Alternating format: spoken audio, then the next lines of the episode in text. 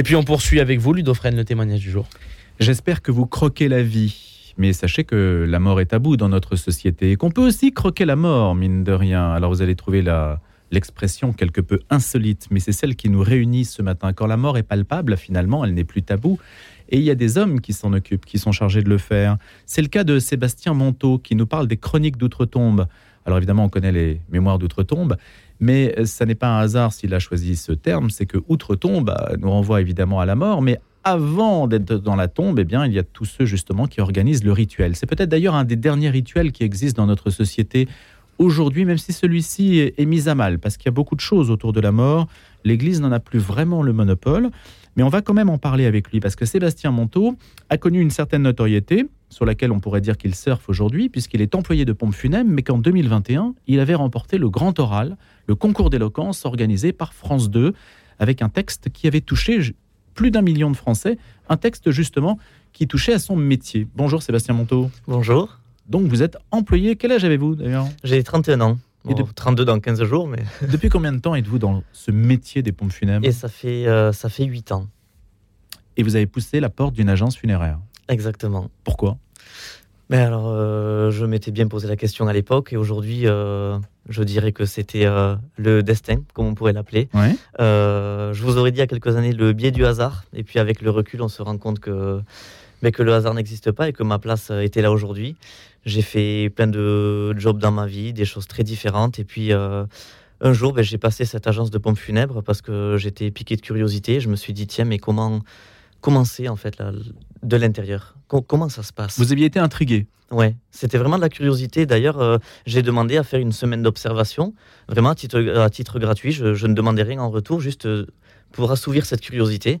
Et là, j'ai découvert euh, ben, un monde euh, inconnu, un monde tabou et un monde fabuleux dans lequel je pense que, que j'avais ma place. Et ça fait huit ans que je l'ai finalement. Et l'aventure euh, se poursuit. Et moi qui suis quelqu'un qui se lasse très très vite, mais là, ça fait huit ans que j'y suis et je ne me lasse toujours pas. Vous êtes maître de cérémonie? Exactement, maître de cérémonie funéraire, tout à fait. Qu'est-ce que c'est? C'est euh, en fait c'est vraiment c'est vraiment de l'accompagnement, c'est-à-dire on est là euh, on est là le jour J avec les familles. Donc euh, tout a déjà été organisé avec ce qu'on appelle le conseiller funéraire. Donc c'est lui qui reçoit la famille, qui lui explique comment les choses vont se passer, qui organise est-ce que ça va être une cérémonie religieuse ou civile, à quel endroit, au niveau des horaires, le choix du cercueil, du capiton, etc. Et une fois que les obsèques sont calées, donc généralement c'est les trois ou quatre jours plus tard, le maître de cérémonie intervient. Donc je me mets en relation avec les familles, euh, disons, deux, trois jours avant, pour déjà un petit peu les préparer, savoir euh, s'ils savent comment ça va se passer, si je peux les aider peut-être pour, euh, pour un texte, pour une musique, s'ils ont des questions, des prises de parole éventuelles. Et en gros, vraiment pour caler, pour avoir une trame de cérémonie. Et quand le jour j'y intervient, ben, je suis là avec eux et je les accompagne alors de de la fermeture du cercueil euh, jusqu'à l'inhumation ou la crémation pour ceux qui le choisissent. Et voilà, je suis là, donc j'ai une équipe de, porteurs, euh, de porteurs avec moi. Euh, et, le but, c'est voilà, c'est d'accompagner les gens de manière la plus douce, la plus apaisante possible. Vous êtes à la fois présent et invisible. Exactement. Exactement, c'est-à-dire qu'on est toujours un petit peu sur le fil rouge, c'est toujours dans le ni trop ni pas assez. je ne dois pas être sans arrêt vraiment ben, à côté d'eux, mais s'ils me cherchent, juste d'un coup d'œil, je dois être là. On est vraiment, voilà, c'est comme hmm. vous l'avez dit, on est, on est là sans être là. Euh, juste un mot, croque-mort. L'expression vient bien du fait euh, qu'on croquait les morts. Oui, c'était, ça venait du euh, où on croquait l'orteil pour voir s'ils étaient, s'ils étaient bien morts. Aujourd'hui, croque-mort, ça veut entre guillemets tout dire et rien dire. C'est-à-dire qu'on travaille dans le funéraire, c'est le premier mot qui vient. Sauf que dans le funéraire, il y a énormément de métiers différents. Il y a des maîtres de cérémonie comme moi, il y a des thanatopracteurs, donc ce sont eux qui font les, les maquillages, les soins de conservation. il y a des porteurs funéraires, il y a des fossoyeurs, il y a des marbriers, il y a des planificateurs, il y a des conseillers funéraires, il y a, il y a mille métiers dans le funéraire. Ouais. Est-ce que vous avez affaire, Sébastien Monteau, à toutes les religions? Euh, moi, ça va être surtout donc euh, pour euh, on va dire l'Église catholique. tout ce qui dans quelle proportion? 80% euh, j'ai l'impression que ça se perd de plus en plus. Je trouve que la cérémonie civile prend de plus en plus le pas. C'est la sensation que j'en ai. J'ai pas, j'ai pas les chiffres exacts, mais euh, il y a quand même encore une majorité, je trouve, de cérémonies religieuses avant une inhumation ou une crémation. Mais euh, je dirais peut-être, je dirais peut-être un 60-40. 60% dans le cadre de la religion cérémonie religieuse, ouais, ouais, je pense. Avec avec cérémonie religieuse catholique. Ou cérémonie religieuse en règle générale je dirais cérémonie religieuse en règle générale. Hmm. Mais vous avez des musulmans, par exemple, ou des juifs ou... Ouais, alors ça, c'est pas moi qui vais m'en occuper. Pour les musulmans, donc il y a des pompes funèbres musulmanes, parce que là, donc du coup, il y a énormément de rituels qui sont différents. Et là, c'est vraiment les pompes funèbres musulmanes qui s'en occupent. Donc là, moi, j'interviens absolument pas. C'est incompatible, les deux. C'est-à-dire ce sont deux métiers différents, accompagner des musulmans ou accompagner des catholiques, ça n'a rien à voir. Euh, Alors je pense que là, encore une fois, la trame reste la même, et c'est juste après, ce sont, ce sont des rites après hmm. euh, que, que, les religions ont, mais euh, je pense que dans la, dans la manière de faire, dans l'accompagnement en tout cas, je pense que l'accompagnement reste le même. Expliquez-nous, on va vous écouter dans un instant, mais expliquez-nous, on va vous écouter sur France 2, comment vous avez atterri dans ce grand oral? Encore une fois, le hasard ou pas. Euh, le hasard n'existe pas euh, sur cette antenne. Exactement. Mais euh, c'est pour ça que je dis ou pas. comment j'ai atterri là? Ben, J'avais vu la première édition du Grand Oral. Et déjà, elle m'avait interpellé parce que je me suis dit, cette émission, elle, déjà, elle sort de l'ordinaire. Ce sont des gens qui racontent leur histoire. Je trouvais que c'était intéressant, c'était touchant et que ça faisait du bien d'avoir une émission qui, qui sortait du lot comme ça. Et puis, je sortais du travail, donc je travaillais au crématorium de Toulouse à l'époque et je me suis dit Bon, ben, je, vais envoyer, euh, je vais envoyer un mail. Euh, est-ce qu'il y aura une autre édition? Je ne sais pas. Euh. Et j'ai envoyé un mail tout simplement à France 2 en leur demandant est-ce qu'il y aura une troisième édition du Grand Oral? Parce que, donc, du coup, la, précédente, par contre, je ne l'avais pas vue. Donc, à Laurent Ruquier? Non, pas à Laurent Ruquier, à la production. En fait, à la production. Oui, j'avais regardé Grand Oral France 2, en gros, où hmm. s'adresser. qui choisit Vous ne savez pas Qui choisit les profils? Oh, J'en ai aucune idée. Aucune idée. Non, non. Et du coup, j'envoie, j'envoie ce, ce, message, en gros, ce, le mail qu'on m'a fourni, en demandant voilà, est-ce qu'il y aura une troisième édition? Si oui, que faut-il faire pour s'inscrire euh, Je ne sais pas du tout. Et on m'a répondu euh, quasiment aussitôt en me disant oui, oui, euh, il y aura bel et bien une troisième édition du Grand Oral. la date butoir est dans, il me semble qu'en plus c'était très proche, c'était dans cinq jours. Et pour ça, il faut envoyer donc à telle adresse une petite présentation de vous avec une petite vidéo qui dure trois minutes, etc., etc. Et donc là, j'ai fait une vidéo de trois minutes, alors évidemment qui n'a rien à voir avec mon passage final parce que j'étais vraiment très pressé. Mais finalement, c'était pas la qualité de la vidéo qui comptait à ce moment moment-là, c'était plutôt le sujet que j'abordais. Et parce que dès le lendemain, euh, ben, France 2, en tout cas, où la production m'a appelé en me demandant est-ce que, est que vous êtes disponible? Est-ce qu'on peut échanger ensemble là-dessus? Euh, Et en fait, à partir de ce moment-là, j'avais déjà gagné parce que je me suis dit euh, j'ai déjà touché une personne. Et à partir du moment où mmh. j'avais déjà interpellé une personne, qu'une personne s'intéressait à ce que je disais, pour moi, la victoire était déjà là. Et puis après, ben, l'aventure, l'aventure a continué jusqu'au grand oral et euh, ben, jusqu'à ce, moment où je, où je l'ai remporté euh, et où j'ai du coup touché euh, autant, de, autant de gens. C'était non, c'était pas en direct, c'était un enregistrement. L'émission avait été enregistrée au mois de février. Il me semble que c'était à peu près mi-février et la diffusion était de souvenir le 31 mars. Donc il y avait un mois il y avait un bon mois, un bon mois et demi d'attente. Où évidemment, on ne devait rien dire sur quelques résultats. Avez-vous fait plusieurs prises? Lors du grand oral Non, il n'y en a qu'une. Donc si on se plante, on, se plante. On se plante, on se plante. Et là, France 2 ne vous récupère pas. Voilà, même si c'est un enregistrement. Euh, alors, il y a des. Euh, on était sur, euh, sur Paris du coup pendant deux jours. Le jeudi, c'était les répètes. le vendredi matin, les répètes. Le vendredi après-midi, c'était ce qu'on appelle le lissage. Et ensuite, le vendredi soir, donc là, le, ben, la compétition, le grand oral. Et là, il y a vraiment un passage. Donc, même si c'était un enregistrement, si on se loupe, on se loupe. Combien de concurrents? Euh, au départ, j'avais demandé à la production, au, tout, au départ, donc c'était au mois d'octobre quand moi je me suis inscrit, entre 1200 et 1500, mais uniquement les dix derniers qui passaient, euh, donc qui passaient sur, France 2, euh, sur France 2 à la télé, avec un premier groupe de 5 qui passait, le jury sélectionnant deux coups de cœur, et le second groupe de 5, le jury sélectionnant deux autres coups de cœur, donc nous étions plus que quatre et pour les quatre derniers, c'était sujet thème imposé. Donc là, euh, le sujet n'était pas du tout le funéraire. Le sujet, euh, d'ailleurs, était euh, l'être un professeur qui a changé ma vie. D'accord. Et donc là, les quatre derniers, on avait tous le même sujet. Alors, on va vous écouter, Sébastien Monteau. Juste dans le jury, donc j'ai cité Laurent Ruquier, il y avait aussi de mémoire. Laurent Ruquier, Jean-Pascal. Orsena, non? Éric Orsena, tout à fait. Jean-Pascal Zadi et Michel Bernier. Voilà, donc ce sont eux les, juges de paix, enfin les juges. Exactement. Qui ont écouté tous les concurrents qui se sont présentés. Tout à fait. Et ce sont eux qui ont sélectionné les coups de cœur et ensuite euh, qui ont sélectionné donc le, le gagnant, moi en l'occurrence. On va écouter un extrait. La mort, le passage, fait partie du chemin. Elle nous concerne tous.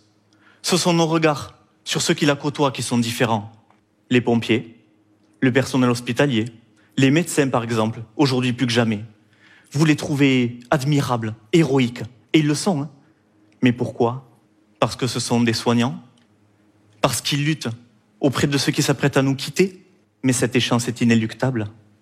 Et quand elle survient, l'apaisement, l'accompagnement, l'écoute, l'empathie deviennent aussi des soins. Des soins pour les vivants. Eux réparent les corps, nous, les âmes. Ils tiennent parfois la main de ceux qui partent et nous de ceux qui restent. Voilà, ça c'est votre euh, allocution, votre concours d'éloquence. On est euh, en 2021, ah, ah, on est en 2021. là, vous avez touché les gens alors que la pandémie est présente mm. dans tous les esprits. Ouais. Ça a joué, ça? Oui, complètement. Complètement parce que euh, on s'est rendu compte à quel point je pense c'était important ce moment-là et que les gens, euh, beaucoup de personnes ont été euh, amputées justement de, pouvoir entamer ce, processus de deuil. Parce que quand on ne peut pas dire au revoir à son proche, le, voir, le, le, toucher. Alors voilà, c'était ça la question que je voulais vous poser. Pardonnez-moi de vous, interrompre deux secondes, mais le, on a fait des émissions ici, à nombreuses reprises, hein, j'en ai parlé, des personnes qui n'ont pas pu enterrer leurs proches. Et ça, c'était une souffrance énorme pour beaucoup de gens. Donc là, vous étiez en écho avec une souffrance. Euh, j'essaie de comprendre un peu le phénomène Sébastien Monteau à la télé, c'est ça.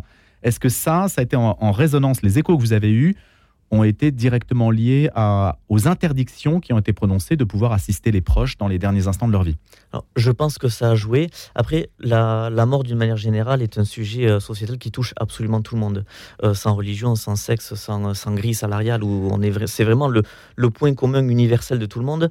Et euh, cette période de confinement, ça a été, mais ben, comme vous dites, ça a été une, ça a été terrible pour ces personnes qui n'ont pas pu dire au revoir leurs proches. Et je pense que ça, oui, ça a fait écho à certaines personnes même auprès des, médecins ou des infirmiers qui, mais, qui, eux, voyaient les familles et qui devaient leur dire non, vous ne pouvez pas.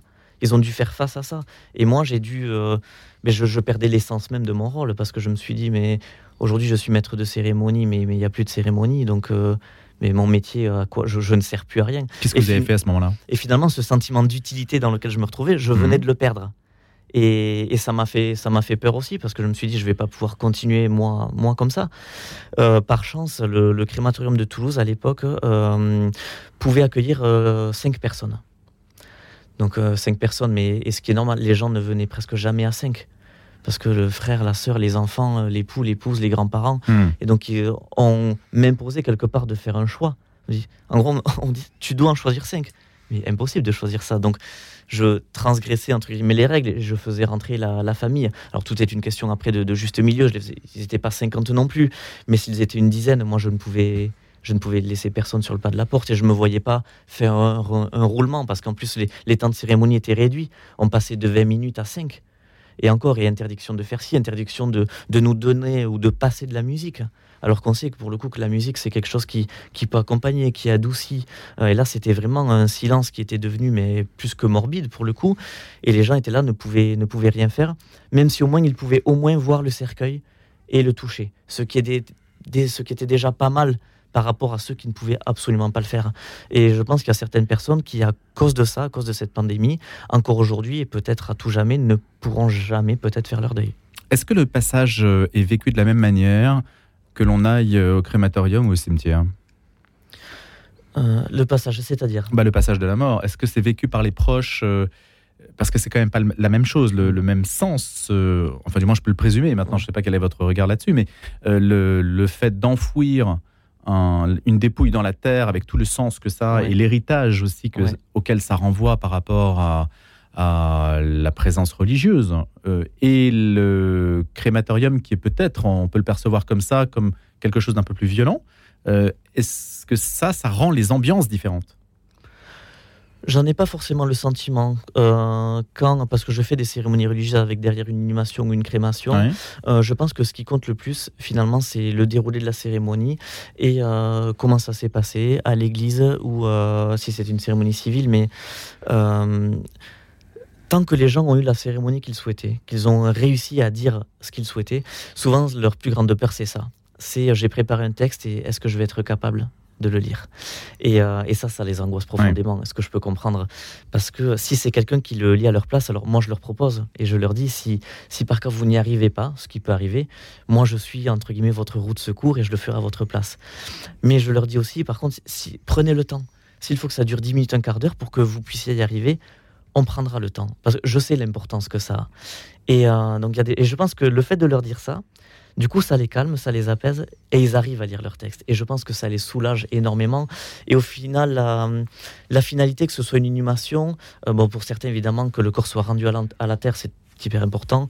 Et pour d'autres, ils y accordent aujourd'hui moins d'importance, peut-être parce qu'il y a une évolution des, des mœurs, des mentalités, ou peut-être les volontés du défunt aussi qui, hmm. qui, ont changé au fil des années. Ça, après, moi, je, je, ne sais pas, ça appartient à la famille. Mais en tout cas, je j'ai pas forcément l'impression que les ambiances euh, soient différentes. Alors Sébastien Monteau, puisque vous parlez de texte, lire un texte, là, le texte, euh, ce que vous aviez préparé pour la télévision, oui.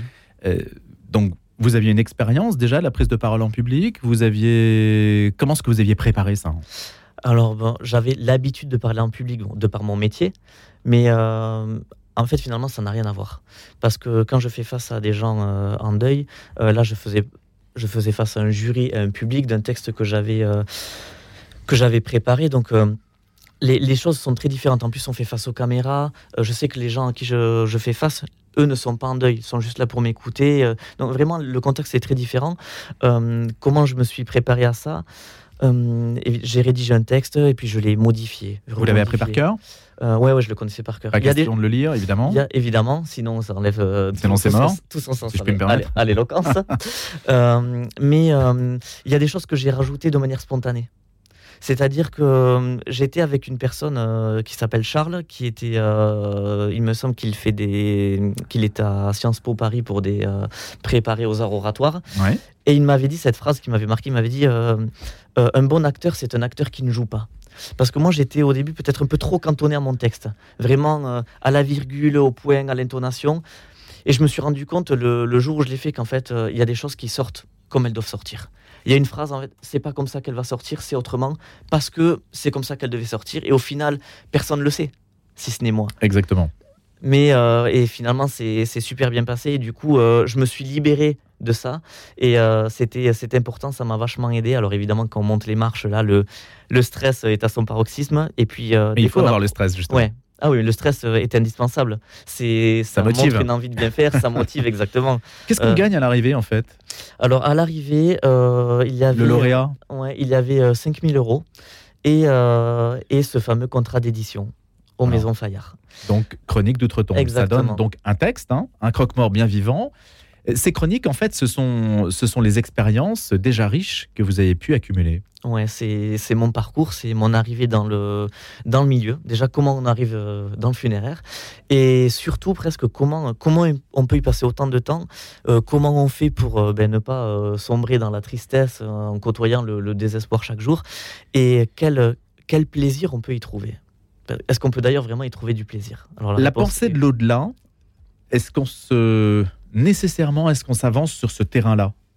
Sur Dieu, qu'est-ce qu'il y a après? Il y a la mort, mais s'il y a un passage, comme on le disait, c'est qu'on va vers quelque part. Mmh. Alors, ce qui est, ce qui est rigolo, c'est que ce métier m'a aussi beaucoup changé dans euh, moi, ma propre philosophie de vie, ma propre vision des choses. Euh, au début, je suis quelqu'un de très cartésien, qui ne croit en rien d'autre que le palpable, que euh, voilà, la logique. A plus B égale. La matérialité. Exactement. Et puis, au fur et à mesure, j'avance dans ce métier et je me rends compte qu'en fait, il y a énormément de choses. Il y a des âmes, il y a des connexions, il y a des esprits, il y a ce domaine de l'invisible, il y a des énergies, il y a des taux vibratoires. Et je me suis dit, mais, mais je me suis dit, Seb, mais t'es passé à côté de ça pendant toutes ces années, alors que c'est d'une clarté incroyable. Et donc, c'est une évolution, en tout cas, de la manière de penser et d'appréhender votre métier. Complètement. Merci Sébastien Monteau. Merci à vous. D'être venu nous en parler. Encore félicitations évidemment pour ce concours d'éloquence que vous avez remporté sur France 2. Et puis les déclinaisons, les déclinaisons de ce que vous avez dit, et puis de ce que vous vivez au quotidien dans les chroniques d'outre-tombe aux éditions Fayard, puisque c'était la récompense de ce, cette belle performance à ce grand oral. Merci, à bientôt. Merci à vous, à bientôt.